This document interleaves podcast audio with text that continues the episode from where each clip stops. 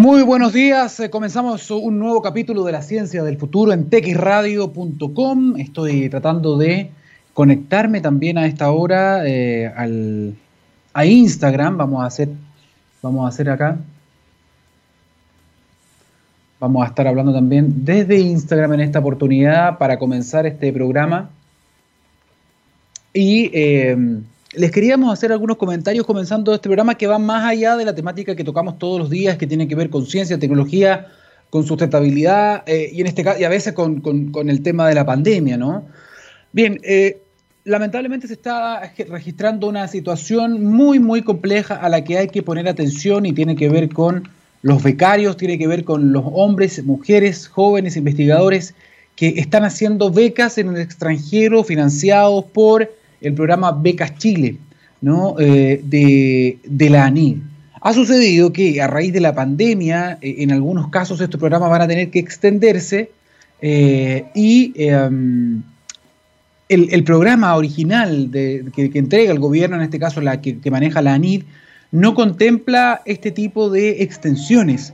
Por lo tanto, no se, aparentemente no van a poder articular una extensión de, las becas, la que está sonando ahí es mi hija pequeña, eh, y esto está poniendo en jaque a muchos becarios, estamos hablando de hombres y mujeres que están estudiando posgrados en el extranjero, eh, eh, que tienen una formación científica de muy alto nivel y que en algunos casos no van a poder terminar si es que no se les ofrece esta extensión. Ellos tienen que evidentemente pagar aranceles, mensualidad, transporte. Muchos de ellos no van a alcanzar a presentar las tesis porque las tesis se demoran varios meses en ser revisadas y no se ha conseguido una respuesta de parte, de, parte del gobierno, de parte del Ministerio de Ciencia y Tecnología de parte de la NIDA aparentemente no, van a tener esos recursos disponibles y eso está poniendo en serio riesgo muchos de los estudios de hombres y mujeres en, nuestro país que están estudiando carreras de alto nivel de especialización eh, y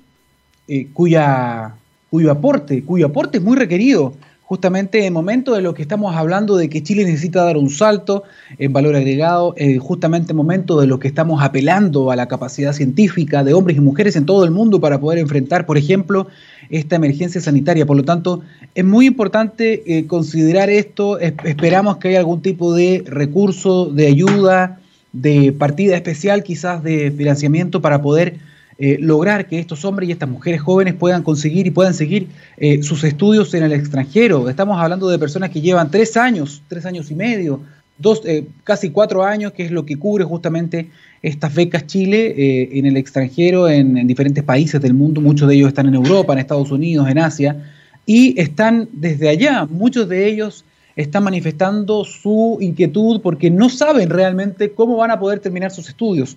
Y eso es muy, muy importante. Rodrigo, ¿cómo está Juan Pablo? Que nos están viendo a través de, mm, de Instagram. Los saludamos también hasta ahora. Estamos comentando justamente la situación muy delicada, muy compleja que se está viviendo con los becarios en el extranjero, becarios del programa, valga la redundancia, Becas Chile, que están haciendo estudios de posgrado y que a raíz de la pandemia han tenido que las mismas universidades, los planteles en muchos casos, extender los plazos de esos, de esos estudios y esto no está contemplado en el programa original de las becas por lo tanto, esto pone en jaque, deja en una situación muy incierta lo que va a suceder con estos eh, hombres y mujeres, eh, este talento nacional que se estaba justamente instruyendo afuera de nuestro país y que son muy necesarios luego para volver y poder acreditar justamente sus estudios con estos títulos. Si no terminan los estudios no van a tener esos títulos y por lo tanto no van a poder hacer el, aporte al país. Recordar que muchos de estos programas de Beca Chile tienen que estudiar afuera, pero luego tienen que de alguna forma pagar este beneficio que se hace con fondos fiscales, entregando sus conocimientos en nuestro país durante algunos años.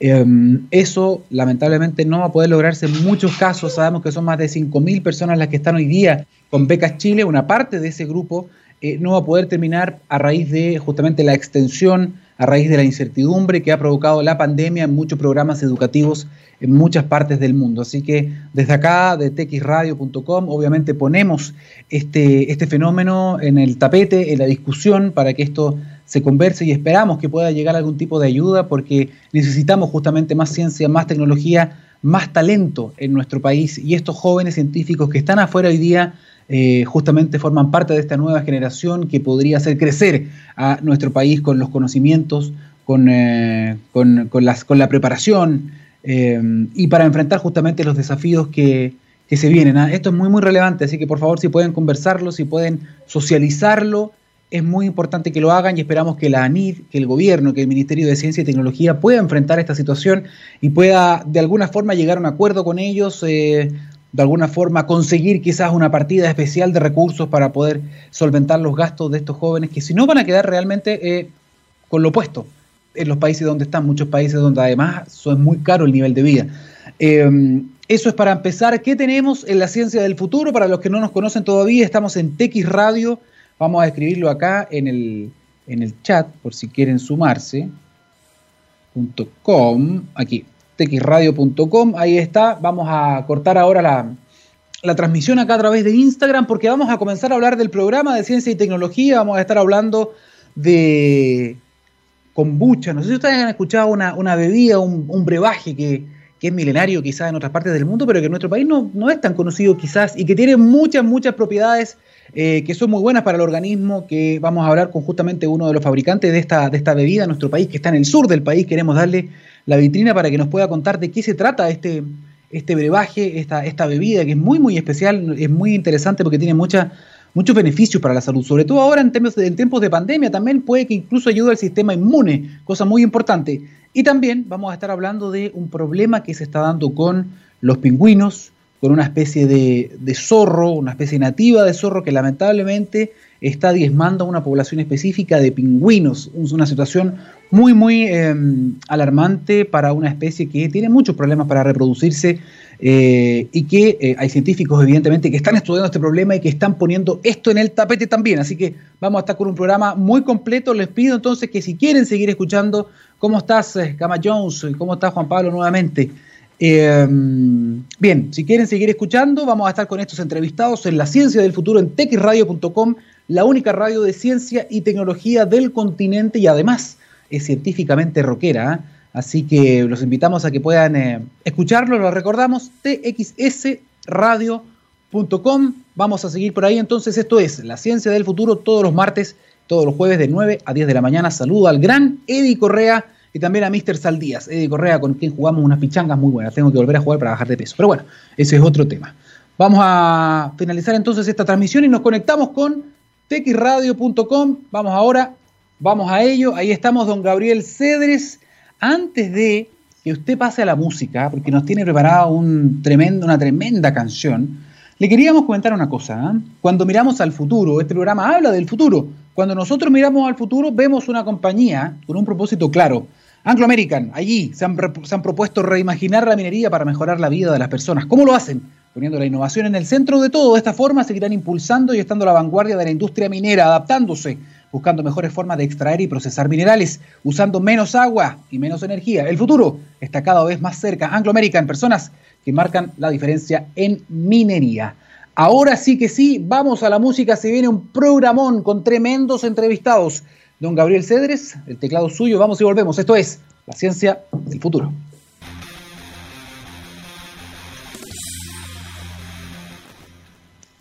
Estamos de vuelta en la ciencia del futuro y tenemos un tema muy interesante para conversar. Ahora estamos con uno de sus protagonistas conectados justamente en vivo y en directo, obviamente por telepresencia, ¿no? Estamos a esta hora y saludamos a Carlos Zurita. Él es director del Centro de Investigación Científica Escolar y también trabaja en el Centro de Ecología Aplicada y Sustentabilidad CAPES de la Universidad Católica. Carlos, bienvenido a la ciencia del futuro. Buenos días. Buenos días, muchas gracias Daniel por la invitación. Carlos, no, las puertas están abiertas siempre para ustedes, para los investigadores, las investigadoras que están justamente trabajando en este país. Y te quiero preguntar directamente eh, por el tema en el que, vamos a estar conversando, que lo habíamos anunciado antes de, antes de la música, y que tenía que ver con una investigación que eh, hizo un doble clic, puso una alerta sobre la situación que están viviendo una comunidad específica de pingüinos. Eh, y no sé si se relaciona directamente o no con el cambio global, con el cambio climático. Aquí ya tenían un responsable más o menos identificado de, eh, de la disminución quizás, o posible disminución de la población de este tipo de pingüinos. ¿Nos puedes un poquito eh, ubicar en contexto de qué estamos hablando? Súper. Las invasiones biológicas son parte del cambio global. Una el cambio global tiene muchas aristas y una de esas aristas son las invasiones biológicas. Fíjate que yo creo que Tierra del Fuego, que es el lugar donde habita esta colonia pingüino rey, es la isla de las invasiones.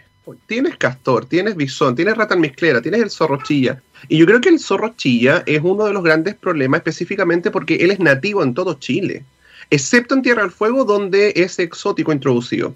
Entonces, ¿dónde están los planes o cuáles son las, eh, las remediales que tú vas a ejecutar con un animal que es nativo en Chile, pero excepto en Tierra del Fuego que es exótico? Los problemas que ha tenido el, zorro con, con, el pingüino rey es que a partir más o menos del año 2018 hemos registrado de varios intentos de depredación y con éxito. O sea, yo te diré que el año pasado, por ejemplo, de 36 polluelos, quedaron vivos solo dos y la gran mayoría de los que murieron fueron por causa de depredación de este animal que es exótico ahí por parte del zorro. Por tanto, ahí hay un problema de conservación bien grande y la Reserva Natural Pingüino Rey ha hecho grandes esfuerzos. Tiene, tiene de hecho un plan tratando de, de evitar estas aproximaciones o estos acercamientos que podemos registrar de zorro hacia los pingüinos.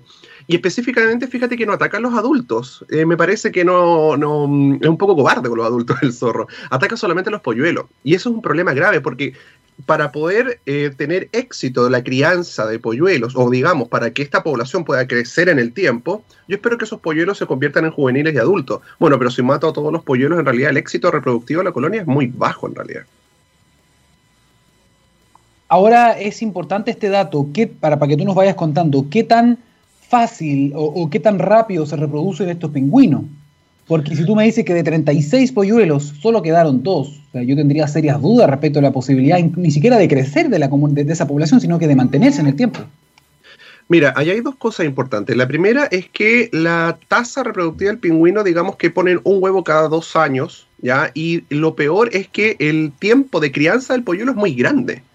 El pingüino rey cría durante 12 meses, un año completo. Es la especie de pingüinos que más tiempo dedica a la crianza. Otros pingüinos magallánicos, el pingüino emperador, dedican menos tiempo, 4, 2 meses. Pero este pingüino dedica 12 meses a la crianza, por tanto hay que estar atento a lo que pasa esos 12 meses. Entonces, eso por un lado. Y por el otro lado, claro que en ecología se habla de un concepto llamado las tasas mínimas viables. O sea, yo necesito un mínimo de individuos de la población para que ésta pueda subsistir o tener un crecimiento positivo en el tiempo. Y en este caso no se está dando. Claro, porque la cantidad de individuos de polluelos que logran independizarse es muy bajo.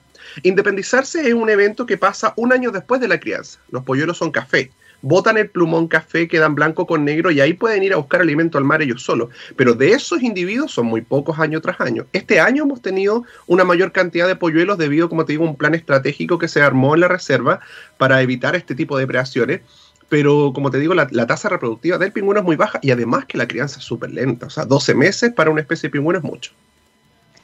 Ahora, otra cosa interesante acá es eh, cómo ustedes lograron darse cuenta y cómo también a través de este programa que tú diriges, que es el CICE, ustedes lograron también involucrar no solo a investigadores como tú, hechos y derechos, sino que también pudieron involucrar en terreno a niños y niñas. Cuéntanos, cuéntame un poquitito también de eso, que está que es muy interesante cómo logran involucrar también a las nuevas generaciones. Es la forma de eh, llevarlos a terreno. Justamente, mira, nosotros estamos, trabajando en la reserva desde el año 2014. Desde el año 2014 yo ya tengo, si no me equivoco, son cuatro generaciones de estudiantes que estamos haciendo estudios en Pingüino Rey. Por tanto, hay antecedentes previos.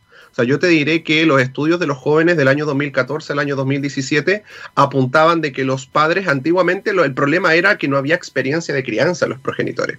Adultos que no sabían criar finalmente tenían huevos tarde, nacían los polluelos tarde, morían la mayoría de ellos de hambre ya por el hecho de que los padres no le daban alimento. Y a partir del año 2018 ya esos problemas estaban un poco solucionados porque veíamos que la tasa reproductiva estaba aumentando, pero ahí empezamos a tener registro de estas aproximaciones o acercamientos de zorros que finalmente muchos de ellos terminaban por matar a los polluelos. Por tanto, en realidad hay una trayectoria de, estudios y lo, lo, que me gusta a mí es que los antecedentes previos que nosotros actualmente manejamos son trabajados por otros estudiantes que en años anteriores han podido levantar información nueva. Lo que pasa es que esta colonia es muy reciente. La colonia de Pingüino Rey llegaron los primeros individuos en 2008 a la reserva. Ahí empezaron todos unos planes de conservación, porque lo primero es que mucha gente llegaba a tirarles piedra o, acercarse demasiado a tomarlos como guagua para tener una fotografía. Entonces hay que generar ahí un plan de conservación y un plan de distanciamiento para que haya una observación correcta por parte del turista. Pero como te digo, lo que, lo que a mí me motiva es el hecho de que estos jóvenes en su enseñanza media levantan una información nueva y son los, los, las generaciones posteriores las que trabajan con esa información y siguen levantando nuevos antecedentes. Estaba pensando, estaba pensando justamente en una pregunta que quizás puede ser hasta ofensiva. Yo creo que hay que hacerla siempre, porque a veces pasa cuando escuchamos estas investigaciones de personas como tú, que justamente, haga la redundancia, están estudiando algo específico, por ejemplo, una colonia de una especie de pingüino, en este caso del pingüino rey, ¿no? Y ustedes ven en el fondo cómo se comportan, cómo se reproducen, las amenazas que reciben, y en este caso la amenaza de, de otra especie animal, como es el zorro. Pero alguno se preguntará, bueno, ¿y qué tiene? Es decir, ¿y qué? E, es la típica pregunta, bueno, ¿y qué? Cuando, o es como cuando le hablan, no sé, de que están cazando ballenas o están matando ballenas en, las costas de Japón. Y la gente dice, bueno, ¿y a mí? ¿En qué me afecta? Yo sé que hay muchas cosas que están interconectadas y más o menos tengo una idea, pero obviamente prefiero preguntártelo a ti, que eres la persona que está encima. ¿Por qué debería importarle a las personas? ¿Por qué deberíamos ser conscientes y hablar estos temas en todas partes? Yo creo que hay dos cosas de por medio específicamente con Pingüino Rey. Uno es el cuidado de nuestra biodiversidad. Estamos hablando de un animal que él está repoblando un lugar que antiguamente él compartió terreno con los Segnan. Hay antecedentes arqueológicos de aquello. Están repoblando un lugar eh, que ellos ocupaban antes. Tiene que ver un poco con el cuidado de la biodiversidad. Porque lo mismo podríamos decir, por ejemplo, oye, no sé, tenemos voy a inventar un problema de conservación, no sé, con un, el ratón chinchilla pero a quién le importa un poco el ratón chinchilla, claro, es importante desde el punto de vista ecosistémico porque él está metido dentro de las cadenas tróficas, le alimenta mucha ave rapaz, entre otras cosas. Entonces, una de las cosas tiene que ver con el cuidado de la biodiversidad. Y lo otro tiene, relación directa con el turismo, fíjate. O sea, digamos que la región de Magallanes eh, depende mucho del turismo y eso ha sido uno de los impactos grandes que ha tenido hoy en día con el tema de la pandemia. O sea, muchas familias dependen del evento turístico porque son empresas de turismo que se dedican a llevar a turistas, por ejemplo, al Parque Pinguno Rey, a la Reserva, perdón, Natural Pinguno Rey, o, de, o no sé, hay cocinerías, hay un montón de situaciones alrededor del turismo. Entonces, lo que pasa acá, el cuidado de la biodiversidad, imagínate que los pingüinos no estén entonces, por ejemplo, ya tengo un atractivo turístico, digámoslo así, que ya no va a estar y ya no hay visitas de la gente hacia Tierra del Fuego o disminuye la visita de la gente a Tierra del Fuego y hay todo un sustento que no se da. Hay una, una ciudad que depende mucho del turismo por venir, por ejemplo, en Tierra del Fuego. Entonces, esto, esto, esto, este cuidado a la biodiversidad va ¿por qué? Por el, en sí, por el valor intrínseco que tiene el pingüino rey, la especie, cualquier especie, por el cuidado de ella. Y segundo, porque hay un tema turístico también de por medio de los cuales dependen muchas familias en Chile.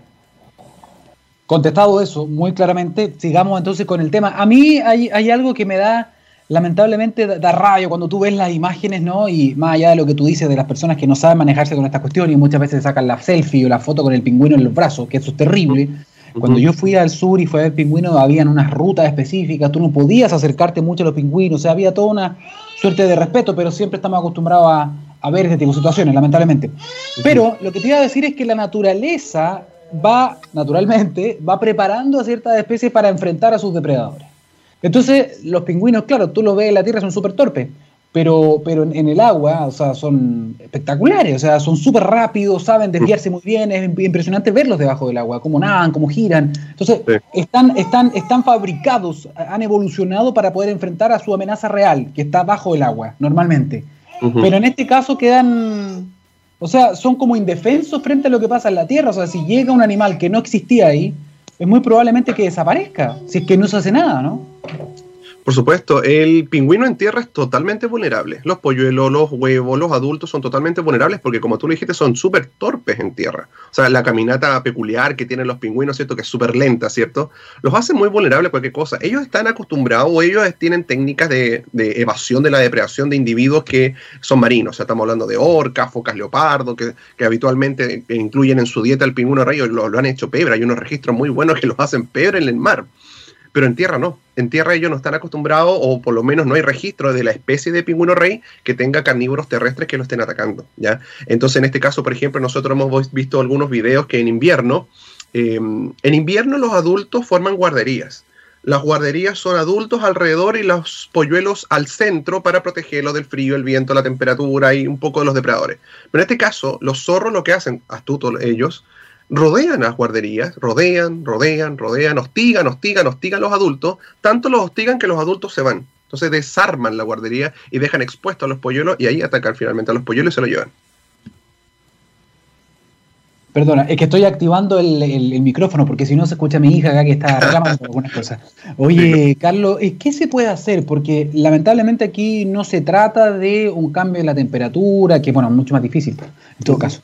Pero, pero, pero, ¿qué se puede hacer? Porque aquí es una especie que no es nativa del lugar, efectivamente se podría considerar como una especie, entre comillas, no sé, corrígeme tú, exótica en ese punto de Chile, eh, pero está. Por lo tanto, algunos dirían, bueno, hagamos planes entonces, eliminemos la, la especie invasora en este caso, pero ustedes proponen algo distinto.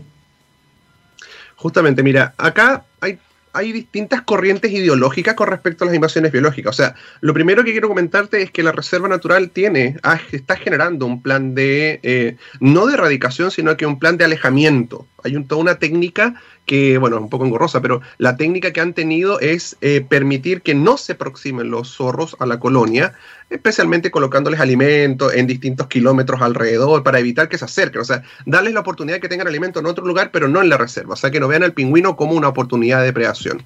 O sea, hay un, plan de manejo que está generando la reserva. Segundo lado, por, segundo, por segunda parte, eh, hay algunos ecólogos, ¿cierto?, que podrían decirte, oye, es una especie exótica, por tanto, por ser exótica, eliminémosla. Entonces podríamos generar trampeo y eliminar y erradicar finalmente al zorro con matándolos a todos. Y hay otros un poco eh, con, con, otras corrientes ideológicas que podrían decirte, oye, podríamos nosotros trampear una buena cantidad de zorros chilla y llevarlos a las áreas silvestres protegidas más cercanas. Tenemos la Reserva Natural, la Reserva Nacional Magallanes en Punta Arena, o tenemos la misma Torre del Paine, ¿cierto? Magallanes, que podría ser un lugar de inserción de estos zorros. Podría, pero eso requiere un gran esfuerzo de trampeo, un gran esfuerzo de trabajo, lucas de por medio, y hay todo un plan que se tiene que dar. Entonces, como te digo, depende un poco de la corriente ideológica ecologística, va a depender un poco qué hacemos con un animal exótico, ¿ya? Ahora, quizás con el chilla podría tenerse esta excepción de poder hacer estos traslados de individuos a otros lugares por el hecho de que él es nativo en Chile. Y además que tenemos, hay problemas de conservación con, zorros en otras partes. O sea, recordemos lo que pasó eh, en Punta Choro hace un tiempo atrás teníamos un video registrando 50 zorros aproximados a la orilla del camino y las personas alimentándolos como si fuesen perritos. Eso es un problema de conservación y así los zorros tienen problemas de conservación en otro lado. Entonces, podría hacerse esa excepción por el hecho de que él es exótico allá, pero es nativo en todo Chile. No así, por ejemplo, con otros animales, castor y bisón, que eso sí que son necesarios la erradicación por el hecho de que no son nativos en ninguna parte del territorio. ¿ya? Entonces, como te digo, lo que se puede hacer depende un poco de la corriente ideológica, pero hay que ver que otras experiencias han sido exitosas quizá en otras partes del mundo para ver cuál podría ser mejor acá. Ok, esas son las alternativas. Em, ¿Han estado conversando con, con, alguien ahí justamente allá de la, de la reserva natural? Eh, ¿De qué manera? ¿O cómo ves tú que vas, cuál va a ser la alternativa por la, por, la cual se van, a, se van a inclinar finalmente? ¿Qué, ¿Qué, ves tú, lo más probable? Mira, actualmente lo que ha dado resultado este año, y, te digo que este año se pusieron 40 huevos aproximadamente y el último registro que tuvimos es que ya hay, hay 22 polluelos sobreviviendo ahora en octubre. O sea, eso ya es mucho. O sea, hasta el año pasado a esta altura habían tres o cuatro, ¿ya? Eh, ha dado un poco entonces resultado el plan de conservación que ha generado la reserva, que tiene que ver con tratar de que los zorros no se aproximen y darles eh, un poco, darles alimentación y que encuentren alimentación de buena calidad a tantos kilómetros de la reserva. O sea, evitar que una familia que ande rondando de zorros se acerque. Yo creo que esa alternativa y ese plan de manejo que ha tenido la reserva ha dado resultado, entonces esperemos que en los próximos años también dé resultado. Por tanto, este año los eventos de aproximación de depredación que nosotros registramos este año con las cámaras trampa son menos de los que pudimos registrar el año pasado. El año pasado eran el triple. Entonces ahora un poco estamos viendo que este plan que ha generado la reserva ha tenido impacto positivo para evitar acercamientos ¿ya? De, zorros a la colonia. Entonces yo como digo, hasta el momento yo optaría por, por, eh, por seguir manteniendo este plan que tienen. ahora, si el problema se agrava debido a que podría, no sé, voy a inventar, podría ocurrir en dos años más que la densidad de zorro aumente demasiado. Entonces quizás ya no es como controlar una gran cantidad de zorros que se acerca a la colonia. Bueno, ahí había que probar otras alternativas, pero por el momento este plan de conservación ha dado resultados. Sí, sí, el tema es, es, que entiendo que biológicamente la mayor parte de las especies cuando encuentra un sustrato, cuando encuentra una fuente de alimentación muy abundante y de fácil acceso, ¿qué es lo que pasa generalmente? Esa población aumenta. ¿no? Lógico. Y justamente fíjate que ahora en, septiembre ocurre algo bien peculiar, porque en septiembre ocurre la, le llamamos la aparición de las ovejas. Entonces, todas las ovejitas de Tierra de Fuego están pariendo sus crías y los zorros van a comer placenta. Es habitual que vayan a comer placenta ahora en ese momento. Entonces, ¿qué es lo que pasa? Que se desvía la atención de muchos zorros por esa situación y me dejan un poco tranquilo la colonia. Por tanto, yo te digo, los acercamientos en octubre han sido muy pocos, muy pocos registrados, ¿ya? Carlos, ¿cómo, no te lo había preguntado al comienzo, ahora me está dando vuelta esto, ¿cómo llegó? ¿Se puede hacer alguna trazabilidad y saber ¿Cómo llegó este zorro, este zorro chilla, que no era propio de esta parte de Chile? ¿Cómo llegó hasta allá? Fue introducido el año 51 en Tierra del Fuego porque en el año 51 eh, las poblaciones de conejos europeos eran demasiado elevadas. Yo personalmente visito Tierra del Fuego hace ocho años, yo ya no me encuentro con, nunca he visto un conejo en Tierra del Fuego. ¿Qué es lo que pasó? El año 51 la cantidad de, densidad poblacional de conejos era demasiado alta y con esa razón fueron introducidos los zorros chillas con el, con el objetivo de que hagan control biológico de las poblaciones de conejos, porque obviamente son parte de su dieta. Ahora, el control biológico no resultó para nada, o al menos fue muy poco efectivo, porque las poblaciones de conejos murieron por un virus, mixoma virus que provoca la mixomatosis, que son unos tumores en algunos tejidos del, del conejo, finalmente murieron por un virus los conejos y nunca se pudo comprobar que efectivamente el control biológico estuvo hecho por el zorro. Entonces el zorro quedó ahí y haciendo de lo suyo, o sea, genera problemas en la ganadería, ahora como vemos genera problemas con el tema de rey y así con otras especies, o sea, por ejemplo, otra especie amenazada, hay un roedor endémico allá en Tierra del Fuego, el tucotuco de Magallanes, un roedor bien chiquitito y que es propio de la región de Magallanes, endémico ahí y también genera problemas de conservación con él, y así con otros problemas también. Por tanto, como te digo, el zorro quedó ahí aumentando su densidad poblacional porque llegó en un lugar donde no tiene problemas él. Como no tiene problemas, aumenta exageradamente su, población, su, densidad poblacional. Y, y, ahí está el tema, que fue introducido el 51 sin tener un control biológico y sin estimar los posibles daños que pudo haber generado su introducción. O sea, nos disparamos en el pie. Nosotros mismos creamos el problema sin controlar bien justamente esta solución, esta arma biológica que, quisimos generar en ese lugar y que ahora estamos viendo las consecuencias. Estaba mirando las imágenes de los pingüinos rey, para las personas que nos están escuchando, la imagen que estoy viendo al menos es un pingüino bastante grande, que tiene como una capucha justamente en la cabeza de color amarillo con negro, ¿no? Sí, él, él, es el segundo pingüino más grande del mundo. O sea, digamos que es una especie súper carismática. Carismáticas son estas especies que tú las mires y te dan ganas de abrazarlo, una cosa así, ¿cachai? Sí. Entonces, el pingüino rey es muy carismático. Tiene los adultos un metro de longitud, son bastante grandes. Eh, pesan unos 20, 25 kilos y los adultos se caracterizan por tener estas placas auriculares anaranjadas a los costados y en el pico también, que los hace ser muy llamativos. De hecho, hay algunos estudios hechos en Islas Malvinas que demuestran que la tonalidad de color naranjo que tiene alrededor está un poco relacionado con su sistema inmune o con la salud de su sistema inmune incluso. Y hay varios estudios con respecto a eso y la vocalización de los individuos también. Pero como te digo, eh, es una especie bien carismática, por eso llama mucho la atención, a la gente le gusta ver allá eh, la, gente por lo menos siempre tiene un buen comportamiento. Bueno, hay turistas y turistas, hay otros que hay que controlarlo un poco más, pero la gente sabe cuando llega al lugar que lo que tienen que hacer es una observación de pingüino rey, que son 60 o 70 metros de observación y se hacen todas las facilidades para que hayan una, una, buena, una buena visita al lugar. Pero tienes razón, ¿ah? hay como una fascinación por este animal que es muy carismático, como tú decías. De hecho, por, por algo hay tantos peluches de pingüino también, porque dan ganas justamente de, bueno, de abrazarlo. Por por algo me quedé pegado yo con él, ya van ocho años.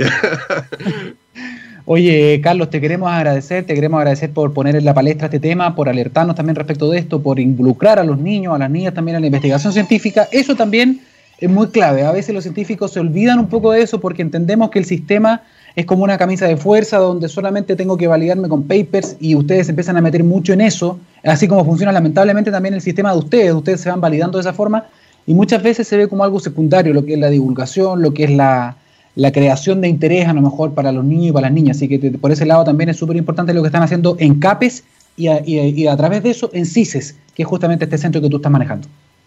Mira, justamente ahí está una de las claves de nuestro centro, que esto, todo lo que estamos hablando son estudios que han hecho estudiantes de enseñanza media.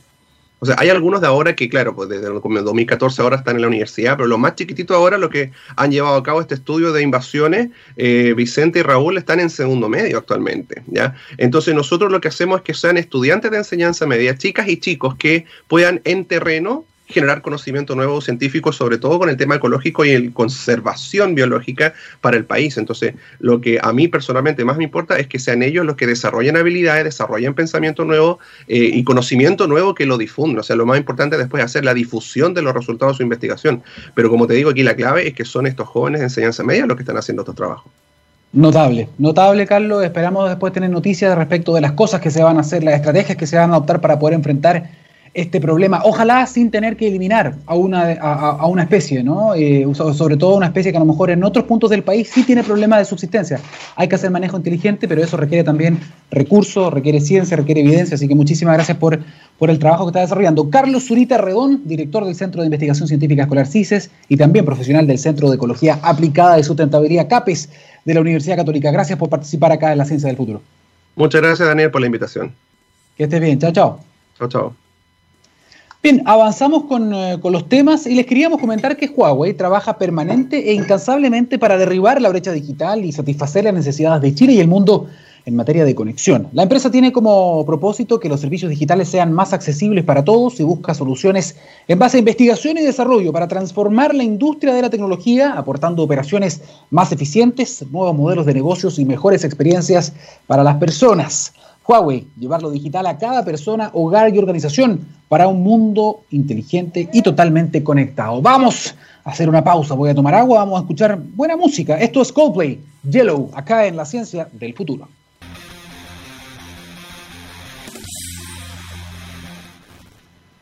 Estamos de vuelta en eh, la ciencia del futuro, vamos a estar hablando de sustentabilidad, vamos a estar hablando de consumo responsable también, y es muy relevante lo que las personas pueden hacer justamente para, aportar en algunos cambios de hábito. Cuando hablamos, por ejemplo, de alimentación, de, nutrición, no da lo mismo cualquier cosa que estemos tomando. Por ejemplo, en lo que bebemos. Nosotros, en Chile, lamentablemente en este caso, ¿ah? somos eh, uno de los líderes mundiales en cuanto al consumo de bebidas gaseosas. Eh, y eso tiene mucho que ver, también tiene mucho impacto en la salud, en los niveles de, obesidad, por ejemplo, pero hay gaseosas y gaseosas. Y en este caso vamos a hablar de una, de una bebida que reconozco con la, la, mayor humildad del mundo, que yo ignoraba completamente, no así el radiocontrolador don Gabriel Cedres, que pone la música y controla todo acá en la radio. Él me dio una lección de lo que es este producto, se llama kombucha. Es una gaseosa, es una bebida que se produce con agua, en este caso de la que nosotros vamos a hablar, con agua del sur de Chile, un agua de gran calidad y que está elaborada también a partir de ingredientes orgánicos, no tiene gluten, es vegana. Vamos a hablar un poquito de qué significa todo esto. Esto se llama kombucha y en particular este producto se llama kombuchacha, que además no tiene eh, preservante, no tiene probióticos comerciales y además no está pasteurizada. Para los que creen que estoy hablando en chino, vamos a explicar todas estas cosas. ¿ah? Es un brebaje milenario, pero que se está haciendo en el sur de nuestro país. Para conversar justamente respecto de esto, vamos a hablar con el fundador de Kombuchacha, que está conectado con nosotros desde el sur de nuestro país. Es el gerente general y está a cargo justamente de la innovación de este tipo de productos. Tomamos contacto hasta ahora con Antonio Sánchez. Muy buenos días. Hola Daniel, gracias por tenerme acá. Hola Antonio, ¿cómo estás? Te pregunto inmediatamente, ¿desde dónde estamos conectados? Desde Caburga. Desde Caburga, espectacular. Oye, em, Antonio, mira, primero, primero, yo ya expliqué un poquito eh, qué era justamente la, la, kombucha, en este caso la kombuchacha. Cuando estamos hablando, por ejemplo, de que es una bebida eh, libre de, ciertos, de ciertos componentes, ¿no? Que dice que es orgánica, que no, que, no tiene preservantes químicos. Eh, ¿Nos puede explicar un poquitito a qué se refieren con eso? Ah, Tendríamos que ver si conocemos, vámonos para atrás, remontémonos en tiempos donde el agua era poco salubre, como la media, donde se tomaba más cerveza que agua porque era más salubre tomar cerveza que agua, porque estaba conservada. Si no se tomaba agua, no había agua potable, se moría. En otras partes donde las condiciones climáticas eran diferentes, había otros fermentados y pasaba lo mismo. Era más salubre tomar otro tipo de fermentado que tomar agua porque no existía agua potable. De esa parte viene más o menos las características de la kombucha. Son igual de antiguas, son igual de milenarias, tienen la misma tradición, pero por, por historia nosotros no la conocíamos hasta hace muy poco. Yo creo que esto viene desarrollándose en el mercado así mainstream hace 10 años, más o menos, en Estados Unidos. Los honguitos que se pasaban antiguamente, como en la época de las mamás y de los abuelos, siempre existieron.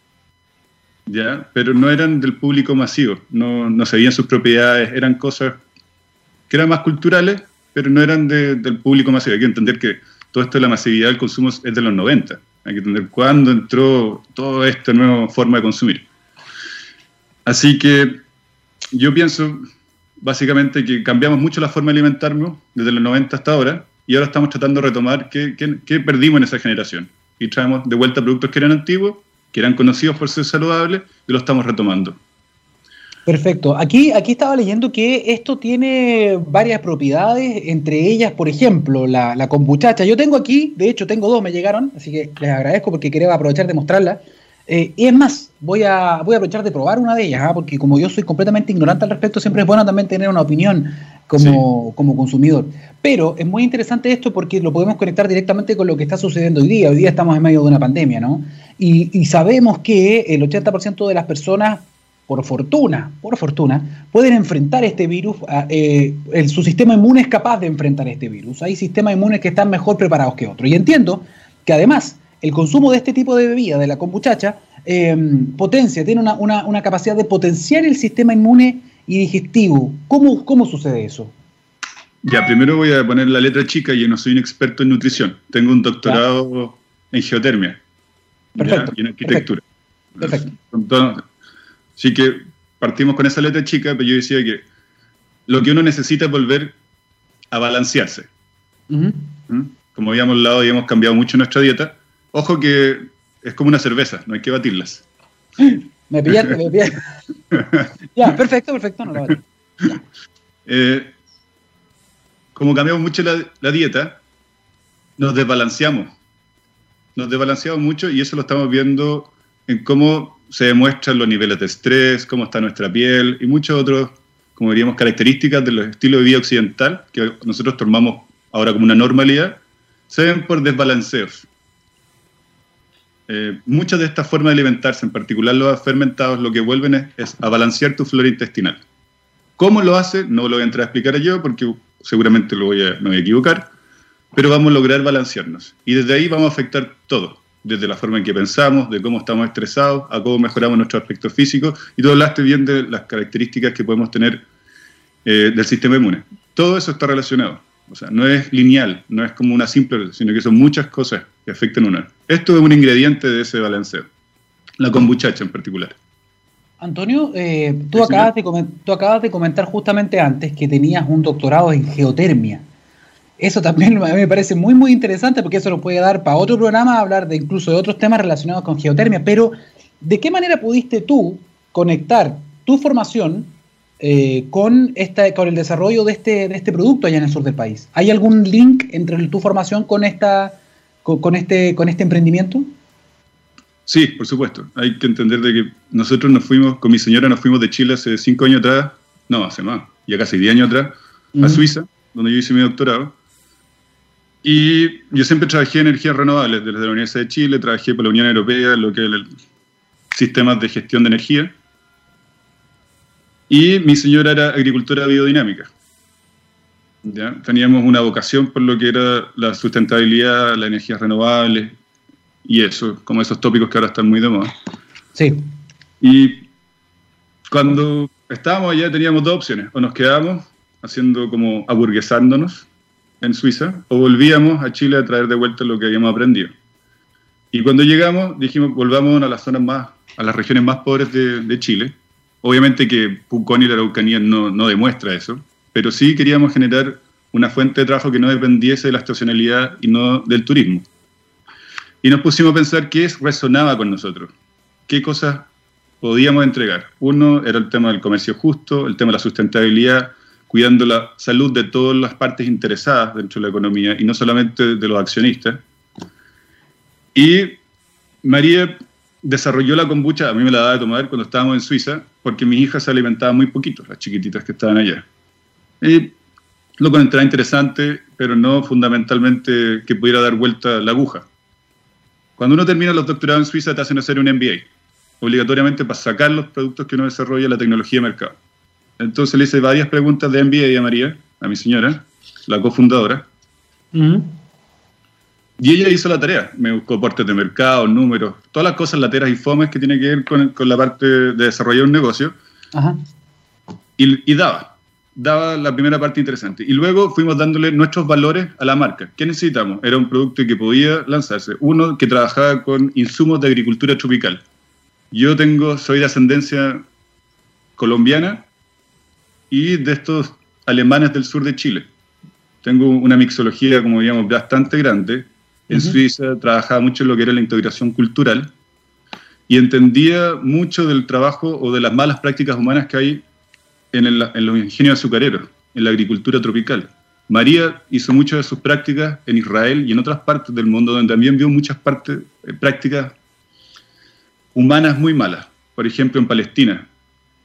Cuando estaba en Israel trabajaba en kibbutz y en los kibbutz llegaban, movían a mucha gente que en ese momento uno no se da cuenta de lo que está pasando, pero que ahora sería denominado tráfico humano.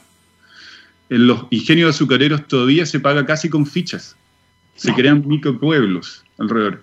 Entonces, trabajar con azúcar, trabajar con té, para nosotros ya tenía una carga humana súper potente. Entonces, desde el primer si lo vamos a hacer, vamos a hacerlo bien y vamos a trabajar con insumos y con proveedores que puedan, más que certificarse, nosotros podemos confiar en ellos y tener una relación con ellos. Entonces, tenemos un eslogan que es que más que certificaciones, creemos en relaciones con los proveedores. Entonces, traemos esa parte de valor. Luego, obviamente, cuando uno hace algo, un producto masivo, queremos hacerlo consciente con el medio ambiente y lo traemos con todo el conocimiento que yo traigo por atrás, decimos, ya vamos a hacer esto porque tiene que ser así. Y después, hablaste del tema no pasteurizado y un montón de características. Tenemos que hacer un producto que haga bien al consumidor. No que solamente se venda, sino que también sea saludable. Y ahí unimos mucho los valores que tenía María como agricultora biodinámica y yo como ingeniero del tema sustentabilidad y los pusimos y salió un producto que más o menos tocaba estos puntos y nos resonaba y por lo tanto podemos velar y pararnos detrás de él tan fuertemente. Es decir, como con Buchecha sí, tiene nuestros valores y, los, y podemos confirmarlo y estar por detrás de ellos y pararnos detrás de ellos porque nos representa. Obviamente muy tan bacán como con muchacha. no, pero es muy interesante en el fondo eh, la historia también, porque uno, uno, uno siempre piensa que los nuevos productos que tienen valor agregado, por ejemplo, tienen mucho conocimiento específico detrás pero ustedes aquí le han otorgado a toda la cadena de producción también valores, y esos son valores que ustedes han recogido no solamente por su estudio afuera, sino que por su experiencia. O sea, ustedes pudieron observar algunas cosas que eran de alguna forma muy injustas o que tenían una carga social muy negativa. Ustedes trataron de que toda la línea tenga ese sentido, de decir que todo esté bajo el mismo paraguas, y eso también es súper, súper interesante. Eh, en ese sentido, ¿a qué se refieren ustedes, por ejemplo, cuando hablan de que son, em, que son 100%, porque lo estoy viendo aquí en la, en la botella, dice 100% justa. Tiene que ver con lo mismo que estamos hablando, ¿no? Exactamente. Tiene el tema que hace cuatro años atrás, cuando nosotros empezamos a maquinar en la cabeza con muchacha, dijimos desde un principio, esto no puede generar un impacto negativo en todas las partes de interés dentro, bueno, la comida. O sea, no puede generar impacto negativo en el medio ambiente, en las comunidades, en los proveedores. Cuando uno trabaja con azúcar y agricultura tropical, tenemos una lista roja, o sea, la carne, el algodón, el azúcar, el cacao, el café, el chocolate. tenemos todos estos ingredientes que tienen muy malas prácticas humanas. son sumamente de lugares, o sea, ¿quiénes han sido denunciados? Coca-Cola, Nestlé, hay que ver quiénes tienen que hacer todo su tutilio, ya sé quién, o sea, de nuevo. Todo el tema, el azúcar, manejar azúcar. Starbucks también. Starbucks tiene los mismos protocolos porque los viene de hace mucho tiempo, cómo trabaja con el... Pero nosotros tratamos de decir, somos chiquititos, si uno podría decir, nosotros somos comercio justo, somos más allá que comercio justo, porque comercio justo o fair trade lo que busca es ayudar a los chiquititos, a las comunidades chiquititas que están esparcidas por el mundo. Nosotros encontramos que ellos por lo menos se pueden velar por sí mismos. Los que están en peligro son los trabajadores a pie, que están ya en industrias gigantescas, que no se vela por su, los mínimos, mínimos, mínimos legales que no se cumplen.